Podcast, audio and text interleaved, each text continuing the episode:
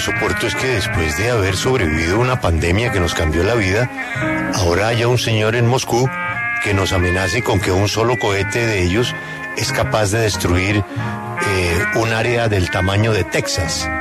Entonces ahora lo que vemos son imágenes esta mañana de cohetes y de cohetes con cabezas nucleares y el señor ministro de Exteriores de Rusia diciendo, bueno, no podemos descartar que nuestra respuesta vaya a ser nuclear. Nos vamos precisamente a esa última hora cuando está en Moscú el secretario general de las Naciones Unidas. Lo único que nos faltaría soportar ahora es una guerra nuclear, una guerra nuclear que podría borrar eh, a Europa, una guerra nuclear que podría cargarse con la ciudad de Nueva York, una guerra nuclear que podría tener consecuencias ni siquiera de tercera guerra porque esto se acabaría muy rápido. La guerra nuclear pasa muy rápido porque todo desaparece muy rápido. Ahora, Rafa, no es la primera vez que el señor Putin o sus ministros amenazan, ¿no? Es verdad. Eh, eh, casi prácticamente desde el principio eh, Rusia ha hablado de una guerra nuclear, pero claro, se olvida de una cosa.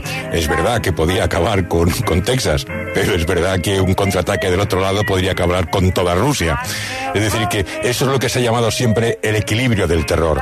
El equilibrio del terror, que es un concepto de la Guerra Fría, no es otra cosa que si tú me atacas, que un ataque acaba en suma cero. Es decir, cualquiera que ataque será destruido de forma inmediata. No hay posibilidad de que uno acabe con el otro.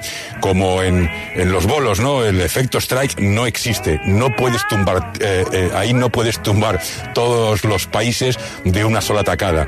Cualquier ataque significará la destrucción, la autodestrucción. Esta amenaza de Lavrov no, no es eh, novedosa, como usted apuntaba, y ya ha contestado hoy Ucrania a través de su ministro de Exteriores diciendo que cuando Rusia habla de la posibilidad de que se desate una tercera guerra mundial, esta vez nuclear, es porque siente que está perdiendo la batalla de Ucrania. Rusia pierde la última esperanza de asustar al mundo para que no apoye a Ucrania. De ahí que, hable, que hable del peligro de una tercera guerra mundial, una guerra nuclear. ¿Cómo están las cosas?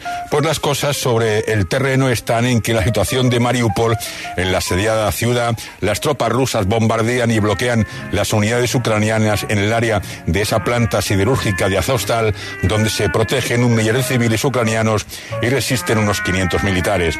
Según los ucranianos, los rusos también están tratando de efectuar tareas de reconocimiento sobre el territorio de la región de Odessa, a orillas del Mar Negro, donde han sufrido pérdidas que hasta el momento Ucrania no cuantifica.